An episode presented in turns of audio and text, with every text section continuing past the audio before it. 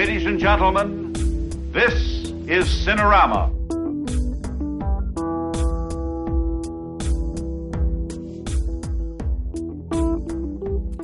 Hola a todos y a todas, bienvenidos a Letterbox, ya sabéis, el único podcast de cine que se emite con el aspect ratio correcto. Yo soy Carlos Delgado, yo me caí de pequeño por la escalera de Odessa. y yo soy Carlos Cuba, yo soy el que sigue firmando cheque para que Iñarritu siga haciendo películas. Qué grande, qué grande. Hijo de puta. Qué bien, ¿cómo, ¿qué tal, Carlos? Buenas tardes. Bien, bien, bien, bien, Carlos. ¿Y tú qué? ¿Cómo Gracias, estás, Carlos? ¿Y tú, Carlos? muy bien, muy bien. Podría estar así toda la tarde, ¿eh, Carlos? así todo brava, Carlos. Gracias, Carlos. Bueno, eh, segundo programa de 2016, en febrero. Eh, ¿cómo, va, ¿Cómo va el año? ¿Cómo, cómo estás tú? ¿Cómo te encuentras? Yo bien. Aparte de sentado. Sentado, me he pelado. Yo te he visto, te he visto. Un, look muy. Me he pelado para una entrevista de trabajo. O sea, lo más, ya, lo más, lo más bajo ya. No, no, Ahí, mira. ¿Pero te has pelado durante la entrevista de trabajo? No, me, me, me peleé antes. Dije a mi madre, mamá, mamá, pélame. mamá, mamá, pélame. Para parecer respetable. Para parecer respetable, ¿lo ah. conseguiste? Regular. Pero fueron por tu comportamiento, no por el pelado. Fue el psicólogo, el psicólogo fue el que descubrió debajo de, debajo de la fachada. Te quitó la careta, lo que había, claro, claro. Lo que había debajo de ese cabello magro. ese torso zaino. Claro, claro. Qué bien, pues yo estoy... Ah, ya ha llegado el frío, ¿eh? Ya ha llegado el frío, ya, ya, tocaba, ya tocaba, yo venía hacia aquí. Esto, ya, esto parece el programa de Garci, tío, el de Cowboy de Medianoche. ¡Qué frío hace! Quita, quita el aire. Nos falta aquí el, el, el, chocolate con moca y, el capuchino. Y la voz ronca para hablar del frío. Bueno, una obra maestra de cine, pero quítame el aire. Hijo puta. Qué bien, qué bien. Que, bueno, todo bien, ¿no? El, anterior programa, la verdad que fue bastante bien, nos escucharon mucho. Hay que, hay que promocionarlo más. ¿Sabes mi plan cuál es? Voy a coger un programa nuestro. ¿El plan maestro? Sí, pero y lo voy a subir. esto necesito un poco de fanfarria. No, no, no. Un, colchoncito así debajo. No estás maestro. El plan maestro es coger este programa y subirlo al feed de Vaya Mierda de Podcast. con una advertencia adelante en plan, esto no es un Vaya Mierda de Podcast, pero es un podcast muy bueno. irse a este sitio a escucharlo. Ese es el plan maestro. Esa es la, promoción máxima que yo Pero a lo mejor ahí puedes conseguir una migración de, de oyentes del Vaya Mierda Podcast. esa es la idea. Que, abandonen Vaya Mierda Podcast. no, hombre, espero que no. Hablando de eso, hace tiempo que no hablamos de mi rivalidad con Juanjo 2D, ¿no? eso tiene que estallar en algún momento. Claro, claro. No, no, pero parecía que había como una calma tensa, ¿no? Sí, sí, ahí se marca la tragedia. No, pero incluso en los anteriores, creo que lo comentamos en el primer programa y en el segundo a lo mejor no, o por encima, en el tercero no, en el anterior pero es como si se hubieran arreglado las cosas, pero en realidad no. No, no se han arreglado. No se han arreglado. Aquí tiene que haber hostias. De, hecho, nunca, nunca fueron mal. Nunca se desesperaron. Somos dos personas que no nos conocemos y se ha intentado Pero da igual, da ¿eh? igual. Aquí crea, yo quiero hacer un sálvame del, claro. podcasting. Pero además, así como, como así porque sí, ¿sabes? en plan, venga, rivalidad. Es necesario. ¿Y qué, qué opina él de, de, esta...? Juanjo tiene, quiere venir un día. No, pero de la rivalidad, de la rivalidad, pues de que le haya venía sustituido, a la cara. de que le haya sustituido por un ejemplar Ah, no, mejor. él está encantado, eh. Si él no quiere grabar podcast ni nada, está ahí como, no, no me llames más. No siente una envidia sana o una envidia siente insana. Odio, siente odio y, quiere, quiere, quiere meter Toy Story en, en la lista. ¿En la tuya o en la normal? Él, venía él a defenderla. La uno. Ah, eh, él, una, una subsección, una subsección. Sí, sí. Lo cual no me parece fatal. Bueno, pues nada, que se haga un podcast. Es, una puta mierda, Toy Story. O un podcast y ya está, eso. tenemos el buzón, el buzón de sugerencias. Claro, claro. Que es eh, cualquier, mm, cualquier buzón amarillo que haya en una esquina, pues ahí dejan su sugerencia y nosotros la iremos recogiendo. Bien, bien. Y pues no, pero yo además tengo una anécdota que contar sobre el anterior podcast, que aunque tú no lo parezcas, hay personas fuera de nuestro círculo que los oyen. Cuando digo fuera de nuestro círculo, es fuera de, Vaya Mierda Podcast, vuelo 180 y tú y yo. y, me han dicho, tienen, no es una queja, pero es un poco una... Mm, sobre nuestro hablar. Porque no, eh, dicen que, que, que mi hablar es como muy, muy correcto eso está bien, ¿no? Dicen, el otro, el otro chico, Carlos, yo, ¿pero qué Carlos? ¿Carlos o Carlos? ¿no? Carlos, Carlos, Carlos, ¿no? ese, se nota que es de Sevilla, se nota que, que, es de aquí. En cambio, tú no, tú, tú deberías hablar más de aquí. más localismo, ¿no?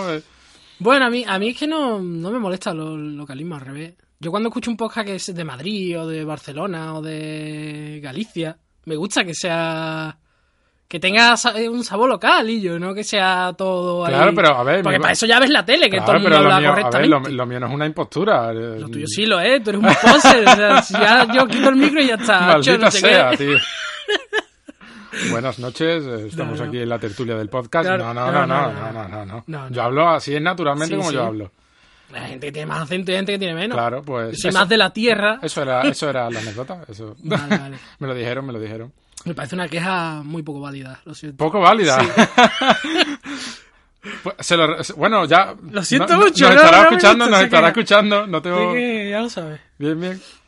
Pues ya No sabes. será, la- yo que sé, de rock, ¿no? O- Entonces sí, estoy muy de acuerdo y empezaremos a hablar. No, si, si persiste la queja, ya sabes, cualquier buzón amarillo, pues ahí que se remita y tal. Bebe agua y echa agua empieza a hacer parte de- de- del programa, tío, intrínseco ya. Mm, no, pero whisky, whisky in the rocks. Es- es verdad, whisky in the whisky rocks. con- con tenemos que dar una. Eso sí que es una impostura. Sí, sí. Fingirlo, bueno, eh, tenemos que hablar. Ha sido un mes de cine. Hombre, turbulento porque se estrenan todas las películas de. No ha sido tan en cantidad como las navidades, que siempre todos los estrenos se guardan. ¡Ah! ¡Ah! ¡Ay! Traigo, traigo, traigo noticias de última hora. Traigo además el horno calentito. Acaba de salir la promo del episodio 8. Que además es- podría haber sido Super Troll, el episodio 8 de, ¿De qué? de Star Wars. Ah, de Star Wars. Eh, Voy a decir, ¿el episodio 8 de qué? ¿De, del hétero? ¿Qué pensaba que era de.? ¿Qué pensaba que era de Rocky si van por la Ay, 19? sí, sí, es que Star Wars ya me da tan igual, tío. El episodio. el de- Queda mucho tiempo, el ¿no? del Pa' director- eso. El del director de, de Looper, 10 años, ¿no? el Sí, el de Looper, Ryan Johnson. Ryan Johnson. Y podría haber sido la promo mucho más troll de lo que ha sido. Pero, Pero, ¿cómo va a haber una promo si están rodando? Exactamente, es el, el inicio de poner episodio 8, now filming. las letras. No, sé Vaya qué- no, mierda. no, no, pero sale... ¿De qué noticia es esa, Es que es súper gracioso, es súper gracioso porque sale eh, simplemente Luke Skywalker de perfil en la isla. Atención, spoiler, episodio 7. Ocho. No, del episodio 7. Ah, bueno, sí. El, epi- el po- el spoiler del final, sale Luke Skywalker de perfil, sale Rey dándole el sable láser. Y ahí se corta, se corta y se ve a Ryan Johnson diciendo, oh, beautiful cat, no sé qué, y todo el grupo, o sea, todo- un sosaina. todos los técnicos aplaudiendo, diciendo, bien, o sea, bienvenido, comienza el rodaje de episodio 8, no sé qué. Y podría haber sido... Una pantomima, lo Podría haber sido super troll en plan meter una palabra de Luke Skywalker diciendo solo cualquier palabra y ya en una promo de 30 segundos del episodio 8 habla más que en todo el episodio 7. Bueno, sí. Podría no haber sé. sido bastante Me da tocho. igual Star Wars, tío. Pues han anunciado... Solo quiero a- saber, solo quiero saber que esa película existe la semana antes de que se estrene. Y yo Ah, decía, vale. ah, oh, Ah, oh. una película del espacio, voy ahí. Pues Pero no quiero saber más todo sale, el año. Sale Benicio del Toro. Ajá. Bueno, Y- sale mucha gente que después no sale, como los de The Raid. ¿Qué, qué, qué, qué- qué dolor, qué daño y qué inquina tienes en eso? Yo no me creo ya nada de lo que me diga Disney. No me creo nada. ¿Pero salen o no salen? A ver, salen, pero si no dan ni una hostia. Sale... ¿Cómo? Vamos a ver, Bueno, cállate, un sale puñetazo o algo. Benicio del Toro y Laura Dem. Ah, qué guay. La, Vale. la fabulosa doctora Sadler. Qué guay. Eh, A mí me encanta esa tía, esa Sí, mujer, sí, esa también. actriz. Era muy guapa, tío. Era, eh, a mí me gusta mucho. el Terciopelo azul, jovencísima, jovencísima. Eh, ¿Cuál más? La del. eh, no, la de Clint Eastwood, ¿cómo se llama? No sé. Un mundo perfecto. Ajá. Que es muy buena película esa también. Y sale, y, y otra actriz desconocida totalmente. Que por cierto, hablando de Star Wars, le han dado el, el BAFTA al negro de Star Wars. ¿Al negro? Ah, bien, bien. no. Bueno, Al John Boyega. Mm. John Boyega, por mejor actor revelación. Vamos, una revelación. La revelación es Salía ya en Attack de Blog. y salir en plano haciendo chin.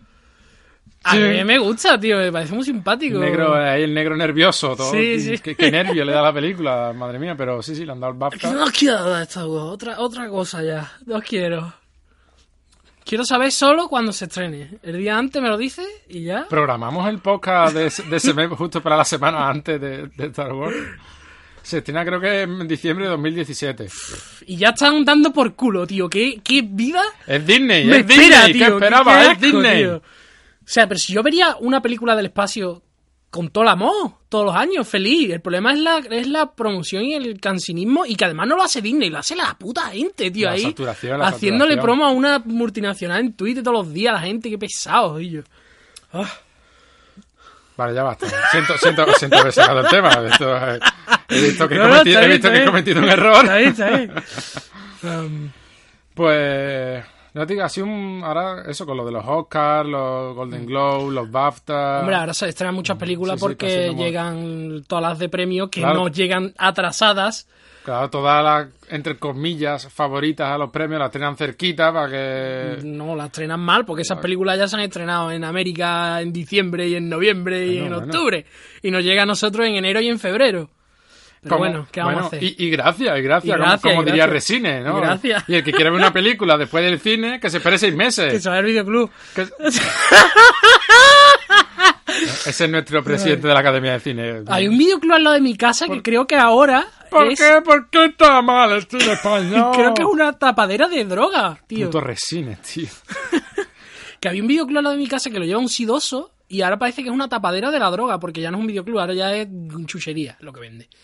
Y, pero cada vez está más sidoso y cada vez hay gente peor en la entrada, tío. O sea, da un mal rollo ese sitio. Bueno, pues, pues ese es el futuro del cine, según el cine. según Resine, ese es el futuro del Y cine. ahí en la puerta hay un bar eh, eh, grafiteado, pero como esto de la feria que las proporciones están mal, que no que no casas.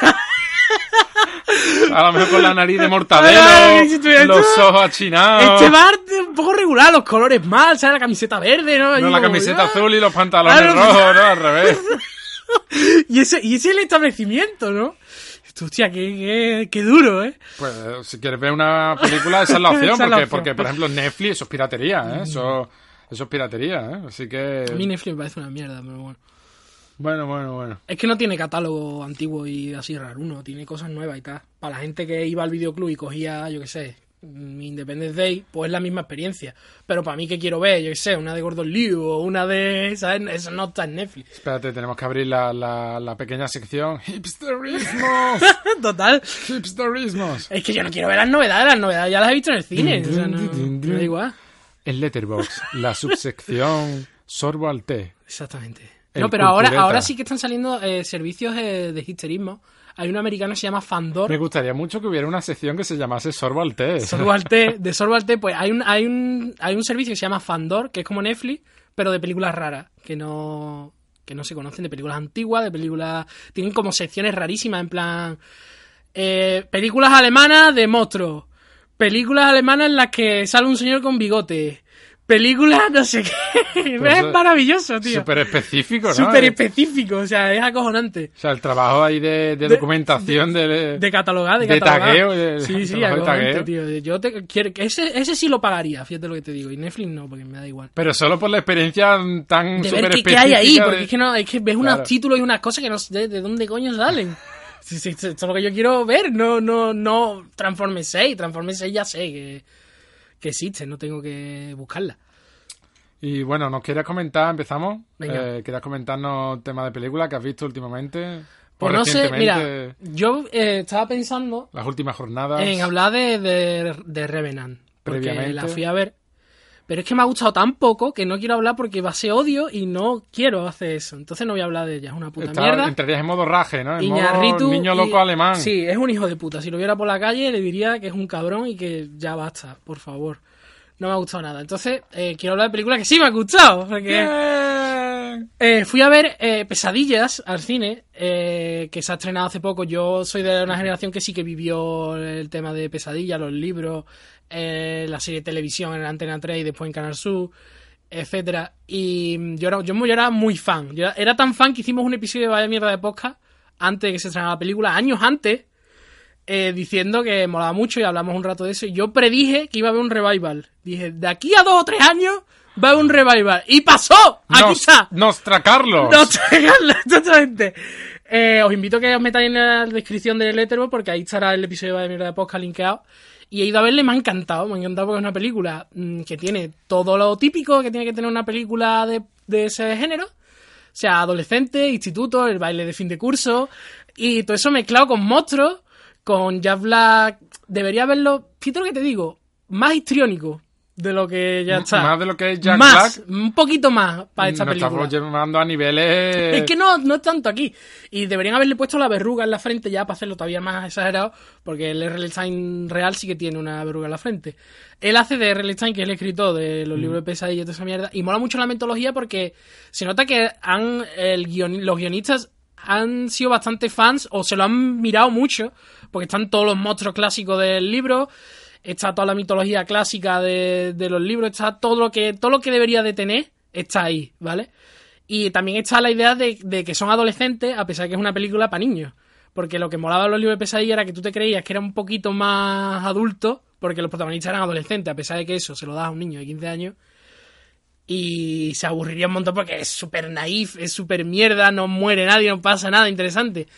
Pero como eran los protagonistas adolescentes, esa dinámica sí que te parecía que era un poquito más payo para ti, aunque en realidad no lo era. Y eso lo han mantenido en la película. Y también han sabido mantener en la película el tema de la autoría, porque yo recuerdo, Pesadilla era la primera vez que yo tenía en cuenta que esto lo había hecho alguien, ¿sabes? No era solo ver los Simpsons y ya está, sino que realmente sabías que, es que esto es de R.L. Stein. Salía al principio de los episodios presentándolo, cosa que me parece un error tremendo, porque es un tío sosísimo.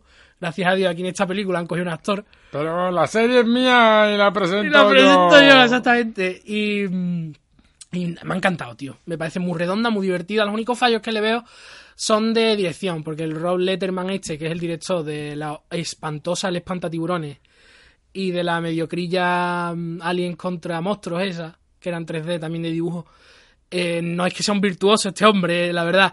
Y son fallos de dirección en plan de los monstruos a lo mejor son muy cartunianos, son demasiado... no interactúan bien con las cosas, a lo mejor en alguna escena de acción te pierdes un poco de dónde está cada personaje, ¿sabes? Son esos detallitos de un director que no es que sea la polla, pero bueno, que es solvente.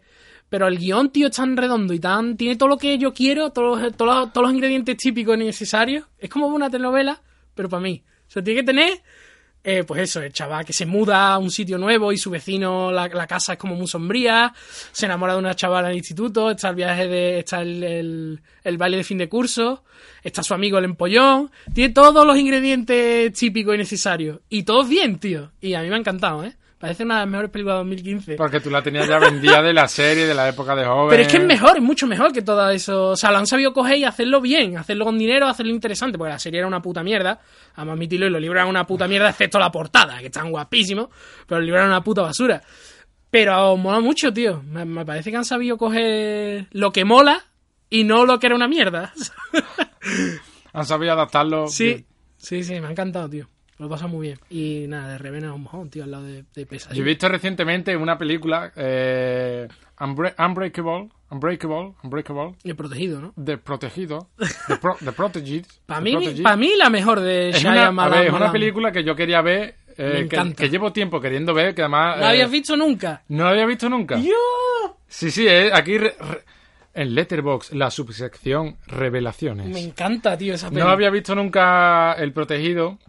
Y, o sea, la había visto, eh, la había pillado por la tele un par de veces, y, pero no había conseguido verla entera. Solo eh, un par de escenas sueltas, o a lo mejor solo el principio, un par de escenas sueltas. Y la pillé hace un par de fines de semana eh, y la pude ver entera. Dije, hostia, pues mira, voy a aprovechar, la voy a ver entera. De mm, M. Night Shyamalan, Shy- Shyamalan. Shyamalan, Sí. que yo me imagino, además, eh, al típi- la típica cena de Navidad, el cuñado, ¿no? el típico el cuñado, el cuñado. Eh, El cuñado de Shyamalan, Eh, madre mía. Uy, uah, Shyamalan, ¿no? Eh, eh, M. Night Shyamalan. Y diciéndole, eh, que soy tu cuñado o, o soy tu padre, ¿no? ¿Eh? No, pero eh, haciendo gracia con el apellido, Claro, ¿no? y Eh, con el- Shala- ¿verdad, Carlos? Me mola, me mola Bien, gracias, mucho. Carlos. Es de 2000 y Protegido. sale, es la siguiente película que hizo este tío después del sexto sentido.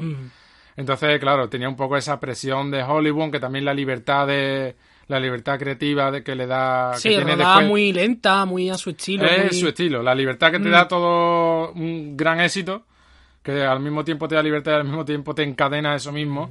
protagonizada por Bruce Willis y Samuel L. Jackson y Robin Robin Wright Penn, que hace un muy buen papel secundario haciendo de esposa de Bruce Willis. Ah, bien, sí. Y está muy chula, tío. A mí me gustó A mí me bastante. encanta, A tío. mí me gustó muy Yo chula porque es la deconstrucción del No héroe. entiendo el odio a Shyamalan, tío. Me parece que ha hecho películas muy buenas, tío, en su momento. Eh, ti- tiene su universo y... Y no, y mola, tío. Es que parece que el público de hoy en día no se le puede dar un giro final, no se le puede. Porque, oh, es, es trampa. Es, es que es una conce- él tiene una concepción como muy de los años 50, muy de, de Twilight Zone, de ¡ah, ahora qué! pero es que a mí eso me mola, No, tío. no, pero la película está y la película esta no es, no es tan A ver, la película Sí trata un giro, de, pero. Mm. de un tío, de Bruce Willis, que nunca enferma, no- tiene una super fuerza.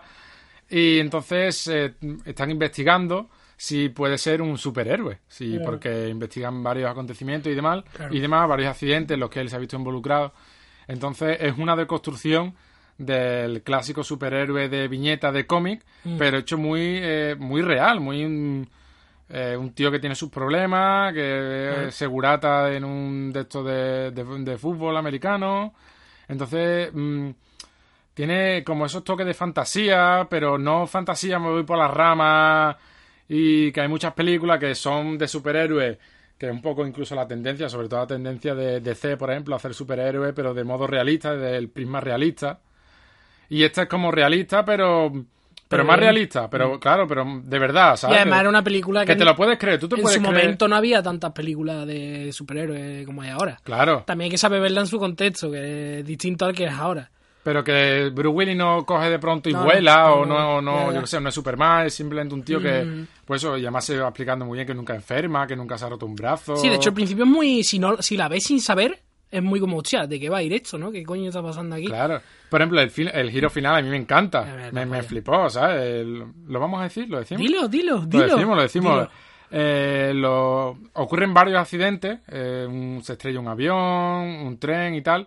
Y en uno de esos accidentes, de los que mueren muchísimas personas, en uno de esos, Bruce Willis eh, viajaba en el tren y es el único superviviente. Con lo cual es la primera pista que tiene Samuel L. Jackson, eh, Samuel L. Jackson para investigar si es Mm. de verdad un superhéroe. Y el giro final es que él, Samuel L. Jackson, ha provocado todos esos accidentes. Es como el, es como el villano. Es un su- un Es la, es la némesis, ¿no? Es De hecho, Bruce es lo Willis contrario. Bruce Willis nunca es un es nunca irrompible, enferme, nunca exactamente. Y el otro es... Va en silla de ruedas, siempre eh, está muy malo, Sí, sí. está malo y tal. Y entonces ese giro final de que te queda ¡Ah!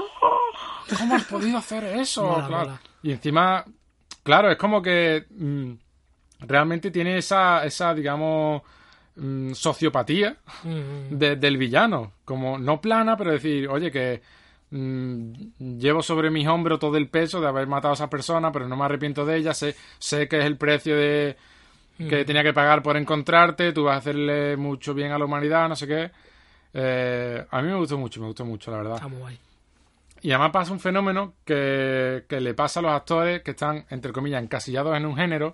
Por ejemplo, los actores de comedia, Robin Williams, Jim Carrey, cuando salen y hacen drama, es como, oh, el mejor, oh, papelones, papelones. Y Bruce Willis, que está un poco encasillado en el cine de acción, cuando hace más drama, por ejemplo, Sexto Sentido o Mm. El Protegido, es como, oh, pero si resulta que es un pedazo de actor. cosa Ay, que ya, claro, co- cosa que ya se sabía, ¿no? Pero Ujú. al ser Ya, típico ya. actor mamporrero, ¿no? Ujú. Pues... El Protegido, año 2000, de M. Night U y UAA Shalamalamayan. Eh, bueno, pues yo he visto eh, Arde Bruja Arde, una película de 1962 que la vi porque a mí me gusta mucho eh, de Twilight Zone, que fíjate, ha salido hoy. Eh, Soy Leyenda, Duel, que tienen en común esa- esas películas, que son todas escritas por el Richard Madison este, que es el que escribió la novela de Soy Leyenda. A mí me encanta Soy Leyenda, la novela y la película antigua. Y, mm, y dije, a ver, mirando la ficha de nota, en plan, a ver qué, qué ha escrito, ¿no? Y vi, hostia, ha escrito Duel, que es la del, la del Diablo sobre Ruedas, Sí. de Spielberg. Escribió Soy Leyenda, escribió Twilight Zone, a- algunos de mis episodios favoritos de Twilight Zone. Y dije, sí, este tío, porque me gustó mucho la novela. Y digo, a ver, ¿qué, qué más, qué, película, qué películas hay? Y vi una así al azar, Soy Arde Bruja Arde, y dije, a ver, voy a verla. Así, sin saber, ¿vale? Y pude comprobar que estaba en Blu-ray, lo cual me dio buena señal porque dije, coño, si está editada, es que realmente tiene un interés la película más allá de... ¿Sabes lo que te digo? Que no, no va a ser la típica que no tiene ningún interés porque se ha olvidado ni tal, sino que es una película que si tiene los suficientes fans como para hacer un release en Blu-ray, es que realmente será será buena, joder. Y me la bajé, la vi Y hostia, la película es súper interesante y súper casi que hecha para mí, tío. al dedillo, porque la película va de un profesor de universidad que es como eh, experto en escepticismo. O sea, el tío da clases como de mm, tal pueblo eh, de la de la de la selva amazónica tenía estos rituales y con ello creían que podían llamar a los dioses no sé qué. Estos son chorradas, ¿no? es como un profesor así como de, experto en, en- en- escepticismo, experto en decir que todo es mentira, ¿no? Y, y este tío descubre bueno, para empezar, este tío le va de puta madre. El profesor de la universidad, la, la, la alumna lo dan todo por él, tiene una mujer que está buenísima. Ah, el tío está ahí en su pedazo de casa, ¿vale? Allí eh, es una película inglesa, allí en, en- en- medio del bosque y tal. Le va todo de puta madre. Y un día descubre que su mujer eh, tiene por la casa como hechizos de bruja, de, de, de curamientos y tal, para que a él le vaya bien. Entonces eso Es la, vida perfecta, ¿no? O sea, él le explota la cabeza, como cómo puede ser que mi mujer, joder, que yo que soy experto en escepticismo, se crea estas chorradas, pero ¿no? es como la, la vida golpeándote con su cruel manto de ironía. Sí, sí, sí, me encanta eso, tío. Y entonces obliga a la mujer, que eso me parecía súper fuerte, a que lo queme todo. Que... Pero, pero ¿cómo, pero ¿cómo se te ocurre decirle eso a una bruja? Claro, Li- claro. Literalmente una bruja te puede hacer mucha pupita. Claro, claro. Y entonces quema todo, ¿vale? ¿Y qué pasa? Pues que le empieza a ir todo de puta pena. Una alumna suya dice que la ha violado. me alegro, me alegro. o- Los profesores lo quieren echar. La mujer se vuelve loca, no sé qué. Y ahora todo le empieza a ir mal, ¿vale? Y no voy a contar final porque, joder, cómo mola, ¿no? La idea esa, ¿no? De que un tío que sea experto en escepticismo de repente se encuentre en medio de una especie de trama de santería, ¿no? Pero eso es genial entonces, Es ¿no? que es buenísima la película, tío, me sorprendió un montón. Y, a ver, es del año 62. Miedo, miedo no da a estas alturas de la vida, ¿vale? Es, es lo típico de esas películas de miedo, pre-exorcista, que ya Claro, no en su miedo. época incluso pretendía dar miedo, ¿no? Claro. Pero ahora tiene más ese valor eh, mm, suspense o de giros. Y eso mola mucho. Y tiene algunos efectos especiales muy chulos y muy cojonudos de mm, retroproyección. De hecho, que va en nota corriendo y proyectan algo detrás de él. En vez de ser una pantalla verde, una pantalla azul, por lo que es una proyección. Y tiene efectos de eso guapísimos, ¿eh? De los mejores que he visto en mi vida, tío. Muy buenos, muy buenos. Y mm, es muy divertida, tío. Y el final tiene un giro, por supuesto, de ¿ahora qué? ¿Eh? Ah, Y es que parece, parece un episodio de Twilight Zone, pero es alargado, que tampoco es muy larga, dura una hora y veinte. Y, hostia, me encantó, tío, me parece muy buena, tío, la idea y, y la trama y todo, tío. actores desconocidos, ¿no? Actores británicos de televisión de la época y tal, pero mola mucho, es en blanco y negro. Claro, como debe ser. Es muy chula, muy chula. Gran cine. Yo vi otra de las que he visto yo recientemente, es del 2014, en una de estas sesiones de, venga, voy a ver la guía, a ver qué me encuentro, a ver si hubiera algo así bueno. Y vi que ponían, que ponían frontera. Así, a secas, frontera. Me gusta. Y, y empecé a leer la sinopsis y un sheriff de no sé dónde, un sheriff del condado de no sé qué, pierde a su esposa que estaba en el rancho de no sé qué y digo, ya está, vendía, vendía, no. Ah, Exit, Vendía. exit, ¿a qué hora es? Vale, perfecto. No necesito más, un western, además es de 2014, sale Ed Harris, Ah, ya sé qué película es. Michael Peña, que Sí. el latino este que sale en todas, que hay que hacer un, latino, pues no hay otro que Michael Peña. Sí, Eva Longoria. Eva Longoria haciendo de Eva Longoria, que estamos acostumbrados a Eva Longoria. o... ¿Eva Longoria? Sí, ¿se acuerdas del rap ese magnífico que hizo en español? ¿Ah, sí? Sí, sí. Uy, menos mal que Eh, nunca me enteré de eso, gracias al cielo. Huevos estrellados. No, no, no, gracias, Carlos. Eso es lo que te pasará si no estás a mi lado o algo así. Gracias, Carlos. Gracias, Sara. Pues es Eva Longoria haciendo de Eva Longoria, o sea, sin maquillaje, sin peinar, pues como la, la de- es la deconstrucción del mito. Ah, Y yo me esperaba que, que fuese un western, pero no. ah. Eh, claro, es actual, es...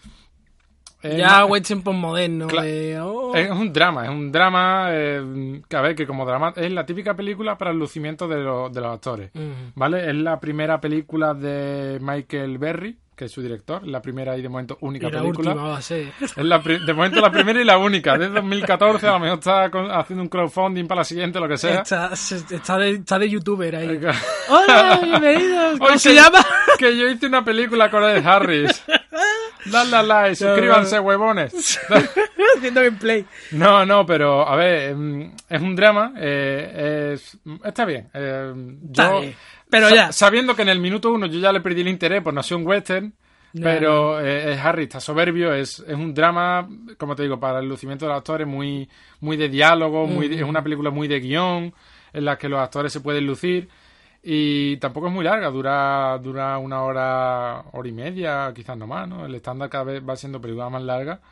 Pero bueno, Oye, pues el gustito que da una película de una hora y veinte, ¿eh? así, así Uf, de pronto. ¿no? Qué bien, qué maravilla, tío. Pues Frontera no, no te creas que dura mucho más, hora y media, no sé si llega ahora, ahora una hora y treinta y cinco. Bien, es que es lo que tiene que durar. Mm, No es tan buena como para que durase más. Debería durar una hora y cuarto. Ah, claro, para lo que es debería Medio durar una hora y cuarto. No, no, pero bueno, está bien, está bien. eh, no, no, no, cosa, no. ¿la ves? no, ya está. Vale, vale. Bueno, pues mm, vamos a pasar a hablar del plato principal. El que toca esta, esa gran, maravillosa obra que pasaremos a nombrar a continuación después de esta fantástica corte musical.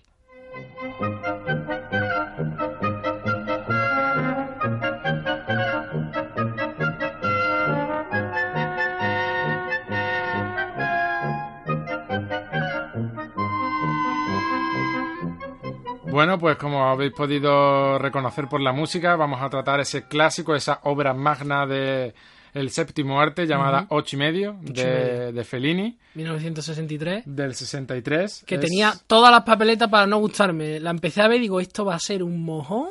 Es una película... Pero me ha encantado, Aviso, tío. aviso a navegantes, es un poco una película, la típica, a lo mejor, película culturetilla. La, Pero que, es- suele, la que se suele recomendar en, en cineclubs y Sí, demás. pero eh. no es. Pero Fellini no está subido en un cajón. En plan, yo soy mejor que ustedes. Claro, claro. De No, hecho, él de es muy hecho honesto, de tío. hecho, es más bien todo lo contrario. Es que Esta por eso mola, es- tío. Precisamente está, es, es demoledoramente honesta. Sí, sí, sí, Pero por eso bueno, mola. vamos a empezar hablando de lo que trata. Es eh, se- vamos re- vamos recorriendo eh, un momento muy concreto de la vida de, de un personaje que se llama Guido, que es un, un director de cine. Fellini. Ahora, ahora pasaremos a eso. Primero la sinopsis, ¿vale? Se Eh, llama Fellini. Es Guido, que es un director que está pasando una crisis de creatividad en la Crisis de que mediana edad, crisis de los 40. de los 43, Claro. retrasa 15 días el rodaje de su próxima película y tiene un poco ensoñaciones, eh, recuerdos de su pasado, Eso es lo que más me sorprendió. que le porque- vienen a su momento mientras empieza el rodaje de, de esa película en la que está, pues eso, vemos un poco mm, sus demonios eh, relucir.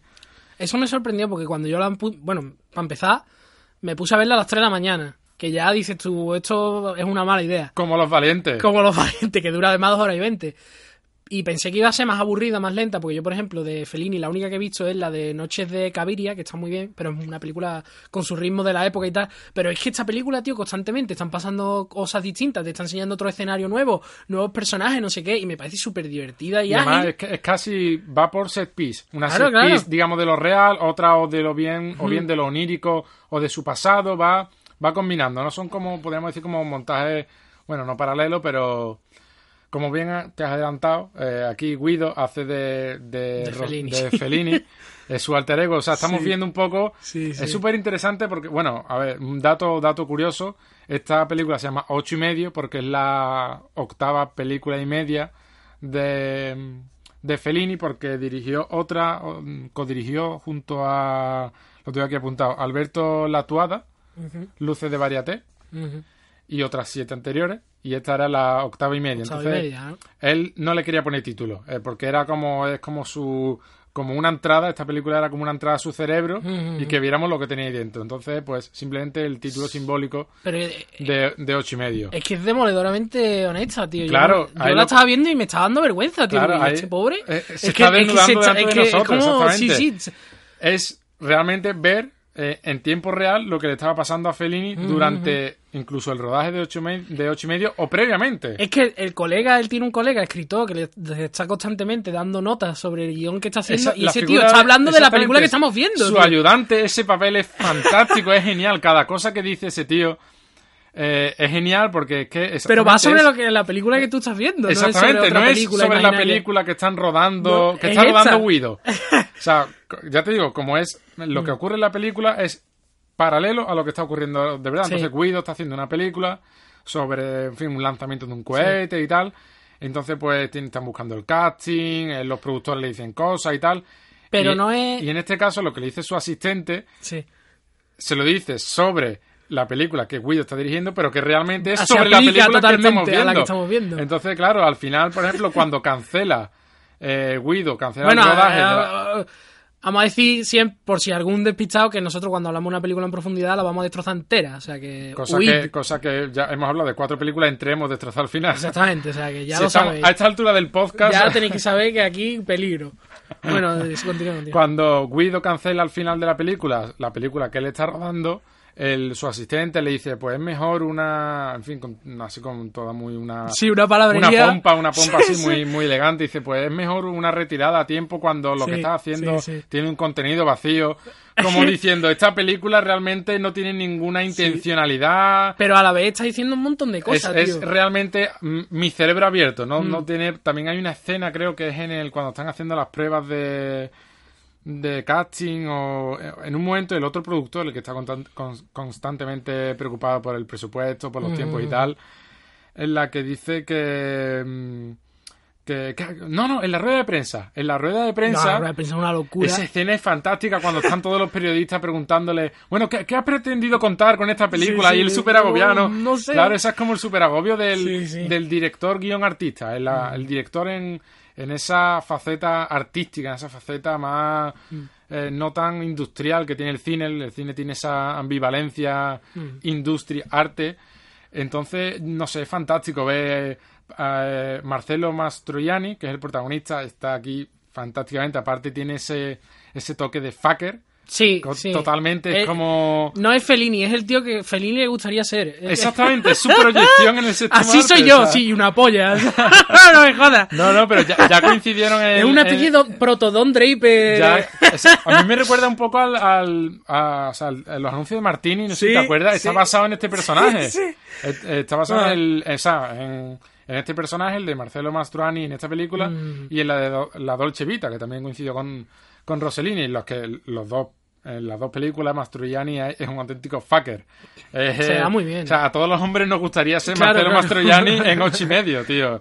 Es fantástico. Y Pero hay que decir que no la estamos pintando como si fuera una película solo de cine dentro del cine. Y no, no, no, no. no lo es, no es una paja. De... Realmente está diciendo muchas cosas sobre la vida. O sea, no solamente es una película que vaya de cine y solo sea cine, sino es una película que a mí eso me da un poco de tirria, porque normalmente es como vamos aquí a mirar solo cine y solo cine por el cine y no hay un algo más, sino que aquí sí, aquí No, realmente aquí, claro, se mezcla, el, se mezcla el cine dentro del cine. su- Muy, es casi autobiográfica. Es, casi- es una mezcla entre autobiografía de Fellini, cine dentro del cine, eh, muy. eh, ese drama. Porque la, o sea, tiene una historia. Tú ves Sí, como, un como Guido, claro, Mm. como Guido intenta hacer la película y tal. Eh, entonces, claro, que, es una que mezcla de al varias cosas. principio está como en un spa rarísimo que lo estafan porque le están diciendo que lo van a curar con agua bendita y tal. que se, eh, hay un paralelismo entre el sitio ese y después cuando te muestra la parte de su infancia que vive como en un orfanato católico y tal recuerda mucho a lo del spa ese en el que está como una sitio así comunal le mete también esa, esa voraz crítica a la, sí a la iglesia a la iglesia, a mí me está es dando un mal rollo toda la la escena de- representación de... los curas, del cura bañándose. A mí eso me está dando una un asco, tío, y sin un mal igle- rollo. Sin iglesia no hay vida. Qué sin, mal sin- cuerpo me sin dejó, iglesia tío. no hay alma. Sí, sí. Está, claro, es como todo es muy- pecado, todo- Mm. Exactamente. Ahí está la, la, la, la infancia de Fellini, la, Mm. lo constreñido que estaba. Quiero, quiero hacer una parte, quiero, quiero empezar haciendo una pausa valorativa antes de hablar de Claudia Cardinale. Eso que es para el silencio para, Sí, con masturbate, ¿no? No, no, eh, eh, no, no. eh.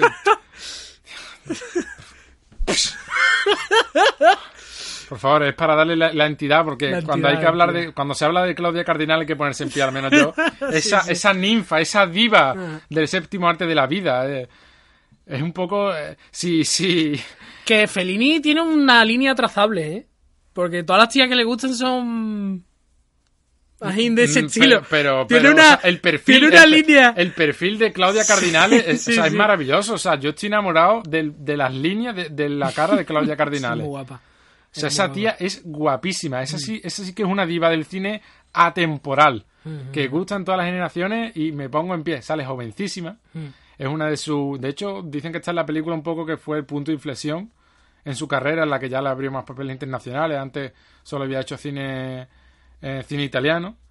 Y, pero sale jovencísima, guapísima, guapísima Claudia Cardinales, haciendo aquí ese papel maravilloso, tan eh, repetido en la historia del cine, que es de, de inspiración.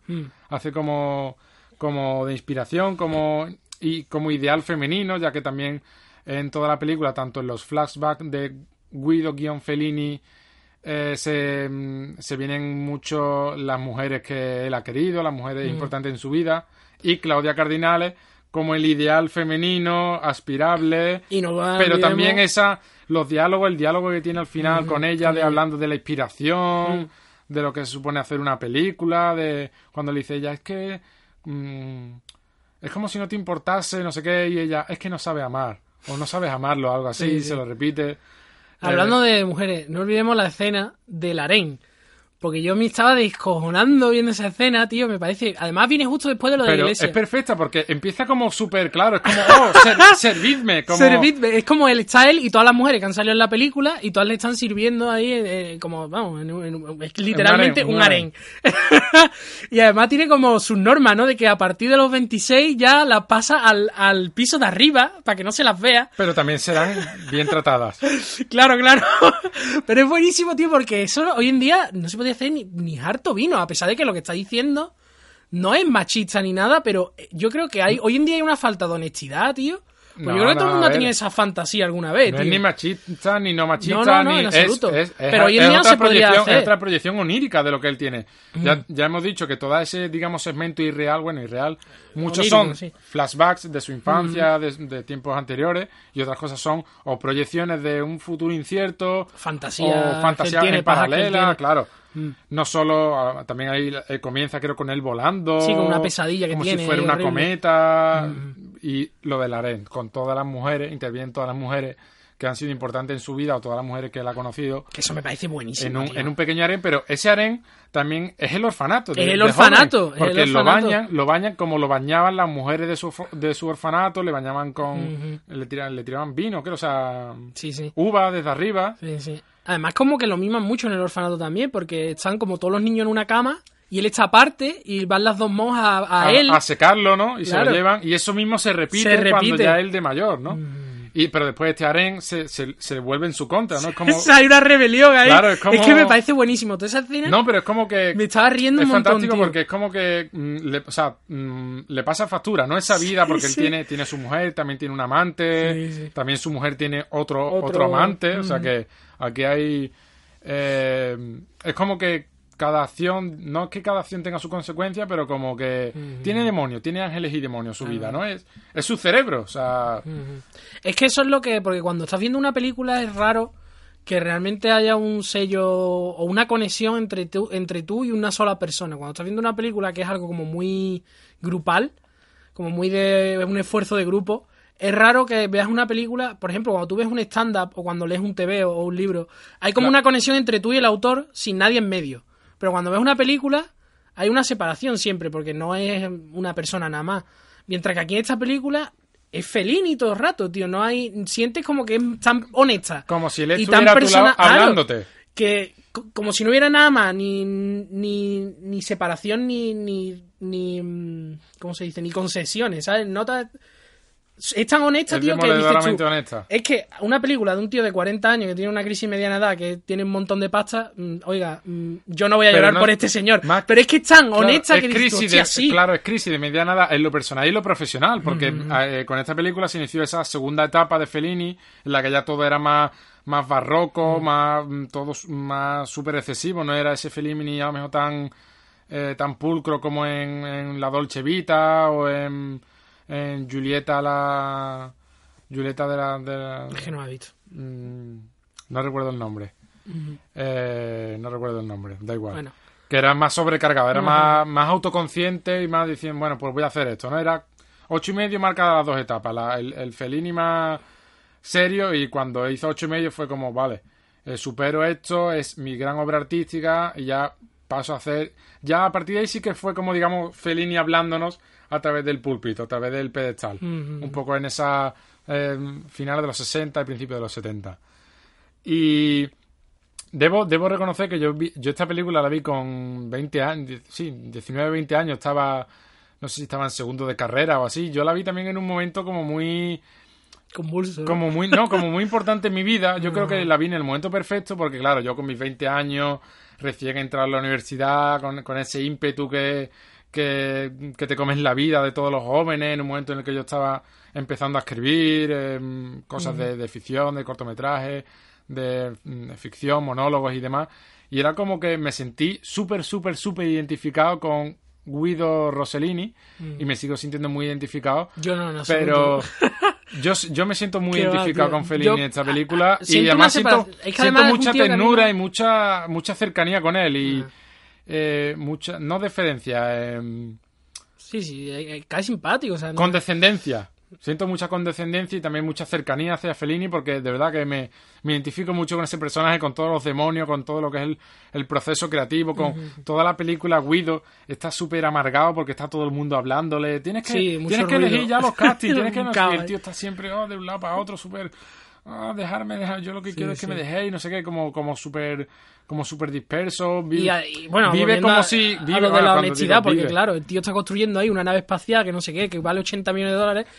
Y el tío no sabe ni para qué coño vale ni nada. Es como, yo estoy guiando aquí a esta gente a Claro, esto es yo no poco- tengo ni puta Tiene idea. como súper desidia, ¿no? Es, es- el artista en sí mismo. Entonces, a Sí, ver, quiero que esto no parezca que, que yo aquí me las doy.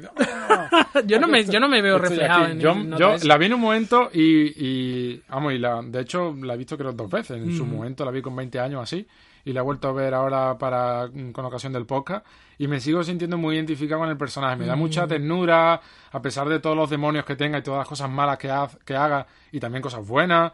Pero ese todo ese proceso creativo, todo eso... eh, de hecho, Fellini en muchas entrevistas decía que, que él, digamos, eh, eh, lo hacía eh, conscientemente. El hecho de Es muy autoconsciente entre, esa película. entre, entre, entre comillas, Ah. eh, mendigar sus palabras. Es Ah. algo de, de lo que, por ejemplo, la mujer eh, le echa mucho en cara. El hecho de, si es que no hablas, no dices Mm. nada, eh, está siempre como, como, como si nunca estuvieras al 100% presente, ¿no? Es Mm. como si estuvieras, pero parte de ti estuviera en otro sitio, ¿no? Y Fierini decía que eso le salía naturalmente, o sea, de- le salía de forma natural, pero que también un poco jugaba con eso. Sí, además que esta película no solo es una eh, historia de una crisis de... Lo hago, entre comillas, voluntariamente. Claro, y, no, no es solo una historia de una crisis mediana edad, de una paja de un tío de 40 años, sino que además la película lo sabe. La película está todo el rato diciendo, es que yo aquí soy, me creo que soy, no soy, ¿sabes? Hay un doble juego entre la historia que te está contando, pero él sabe que realmente no tiene una relevancia. Claro, hay una escena, creo que es en el dormitorio, eh, o que sale él hablando diciendo, eh, pero soy un artista o me O creo un o me creo un artista o un impostor. Claro, exacto, claro. algo de- es como las Sí, propias sí. dudas que tenemos o que tiene todo el mundo a la hora de, de afrontar un proyecto artístico, ya sea escribir una poesía o escribir o cualquier tipo de una pintura, una canción, lo que sea, son, son dudas perfectamente legítimas. Claro. Mm, ya tengas un nivel máximo como, como Fellini o, o estés, digamos, empezando por lo más bajo de lo que es el mundo eh, de la canción artística. Yo siento mucha ternura por este personaje. Es una película que considero que es súper, súper bonita. Es muy bonita de ver porque...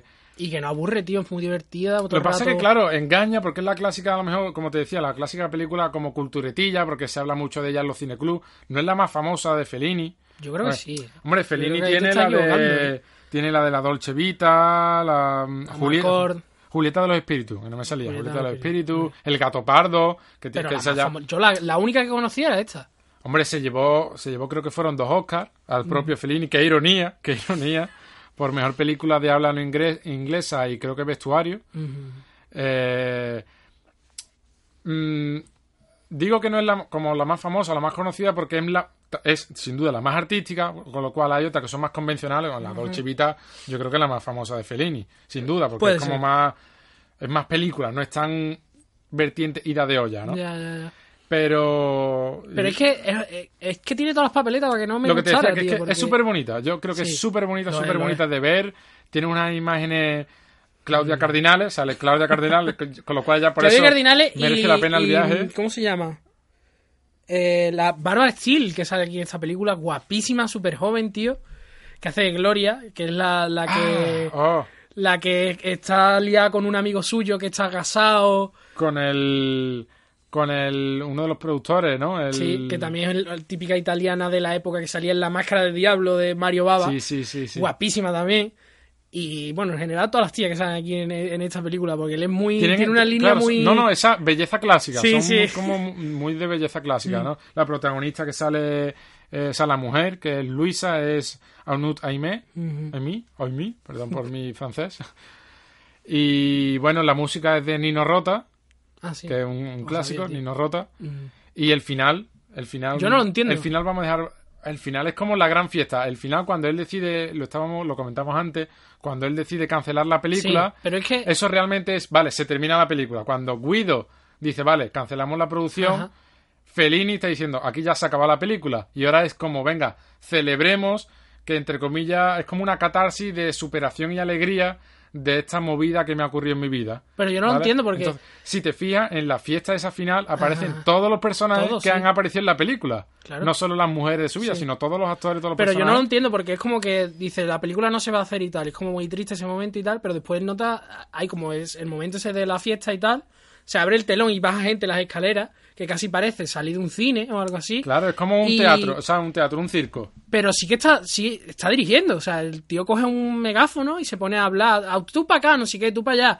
Yo no entiendo, o sea, cómo es como que realmente tenía que haber renunciado a hacer la película, No, realmente no, la está es haciendo, pero La acepta y, y, y- y es, es- es fel- o sea, se acepta a sí mismo porque es la conversación que tiene con su mujer de, bueno, esto, es- esto es lo que soy, vamos, aproximadamente esto es lo que soy, si eres capaz de aceptarme así, yo soy capaz de aceptarte así, Eh, soy lo que soy con todo lo bueno, con todo lo malo, se acaba, Guido dice, se acaba la película, y Rossellini dice, se acaba ocho y medio. Y ya tienes ahí como ese epílogo en la que él dice, vale, he superado esta, entre comillas, crisis existencial, esta, entre comillas, crisis artística y laboral, y vamos a celebrarlo. Es como, ¿sabes? no Como- entiendo es eso. como una que fiesta. Es que solo la he visto una vez. es como una fiesta post, eh, una vez ya superado, digamos, Ya, ya, ya, ya. ¿sabes? Pero Eh, yo no entendí eso. o sea, es súper bonito. Eso, esa Ah. escena de todos bailando es como, vale, somos seres imperfectos, Mm. somos, tenemos altibajos, pero eh, de hecho creo que, que lo dice, la, me- la vida, la vida es una fiesta o hay que vivir Mm. la vida. Una frase así, no sé si lo dice él o, o su consejero, Sí. el, el de este, el de las gafas. Y eh, mm, hostia, me da muchísimo coraje porque es una frase también muy bonita. Es De como, eso es como la vida es la vida y hay que disfrutarla. Mm. No sé exactamente cómo es la frase. Decir la verdad. Lo que no conozco. ¿Qué busco? ¿Qué no he encontrado todavía? Solo así me siento libre. Y puedo mirar tus ojos fieles sin avergonzarme. La vida es una fiesta. Vivámosla juntos. Yo la veo además una película muy de. que a pesar de ser del año 63. Que por ejemplo, hemos comentado la de Art de Brujar del año 62. Ahí había, había una conciencia en esa época de que las películas se hacen para verla una vez. Porque no había un mercado, a lo mejor después acababa en televisión, pero a lo mejor no, ¿sabes? Y esta película no tiene ese estilo, pues Brujar de la ves una vez y sabes todo lo que te quiere decir. Pero aquí hay tantas cosas, tío, que es una película como para verla un montón de veces. Es la típica que si lo hubiese visto en una época en la que veía más veces la misma película una y otra vez, porque ya eso no lo hago jamás, o sea, nunca. Es muy raro que yo diga, esta película la tengo que volver a ver. Eh, la hubiese visto cien mil veces, tío, y creo, y creo que la voy a volver a ver, porque es que tiene tanto que decir, tantas cosas, tío. Pero esta a lo mejor no es la típica para verla seguidamente No. una, Hay una semana. un claro, hay que de- dejarla reposar un par de meses. Pero sí que es la típica que, que, que ganaría mucho volviéndola a ver, tío. Y mm, es algo que no se daba tanto antiguamente, porque era como. La película se Bueno, va a ver una depende, vez a en ver, la hay- exhibición. y Hay, hay de todo, sobre todo esta, claro, como, es- como es tan personal, no es una, una línea, una historia, Mm, no, no. una trama tan, tan perfectamente definida con un giro final. Como esta es más personajes que van, Sí, vienen, sí, diferentes set pieces y demás. Y bueno, es ocho y medio de Fellini del año 63.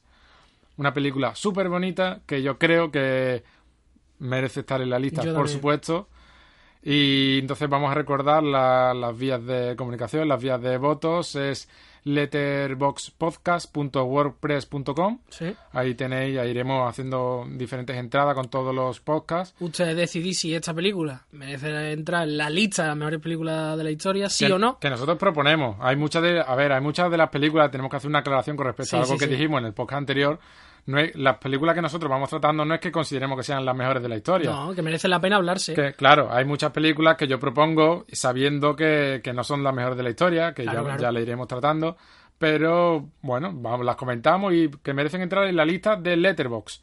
¿Las mejores de la historia? No, es un poco irrelevante, es un poco una lista que nosotros hacemos por hacer la lista. Yo creo que esta merece la pena estar porque es súper bonita, súper bonita. Y bueno, vamos, bueno, comentamos, hemos comentado el, el, el blog, el Twitter también El iremos Twitter comentando por ahí. letter guion bajo pod POD. POD de podcast y eso. El mío es arroba Carlos Cuba guion bajo. Por si me queréis seguir a mí. El mío es arroba puchevisión. Y bueno, tenemos que recordar los resultados de la encuesta de Host. No que ha pasado el no corte. ha pasado el corte, como era de esperar. Yo entiendo que hay muy poca apertura de mira en pero, este país. pero mira, ha habido, ha habido más votaciones. ha habido votaciones, ha habido pero votaciones. bueno, eh, en fin. Esto es indignante. ¿eh? ¿Cu- ¿Cuándo aprenderán? La democracia no aprenderá, La funciona. democracia no es para el pueblo, como decía el juez Drey. Ah, bueno, pues sí, pero bueno, ¿qué vamos a hacer? Yo acepto, acepto los el- resultados. o sea, de momento vamos Carlos 0, Carlos 1. Exactamente. con la de hoy, con la de hoy ya veremos, Ya veremos. a ver qué tal. Pero bueno, vamos a hablar también de la película del próximo podcast para que, para que si alguien la quiere ir viendo y tal. Eh, yo propongo, yo nomino para la lista eh, Arizona Baby de los hermanos Cohen, no me acuerdo del año, 90 y algo. 89, puede que sea O sea, hasta del 89. puede, puede. Y me parece. Incluso película- anterior, ¿eh? Me suena que sea 87, 88, ¿eh? No sé, yo la veo muy noventera, tío, pero bueno. Hace mucho que no la veo. Y me es una película que a mí me encanta. Me parece casi la mejor de los Cohen. Y ya que van a estrenar una comedia nueva ya, ya, ya está estrenada, A veces pues vamos a. Vamos a. A comentar un poco las dos, porque yo quiero ver a, a, a Hail Hitler, esa o como se llame. a veces César. Eh, Hail Hail César. César. Hail César. Ujú. Ave César. Bueno, como yo no me quiero despedir con... eh, se me ha ido la cabeza el nombre, tío. Nicolas Cage. Como no quiero despedirme con Nicolas Cage en la cabeza, me iré, Ah. A pensando, Nicolas Cage. me iré pensando en ocho y medio. y eso es todo. Pues ya está, ya sabéis, eh, nos vemos el mes que viene.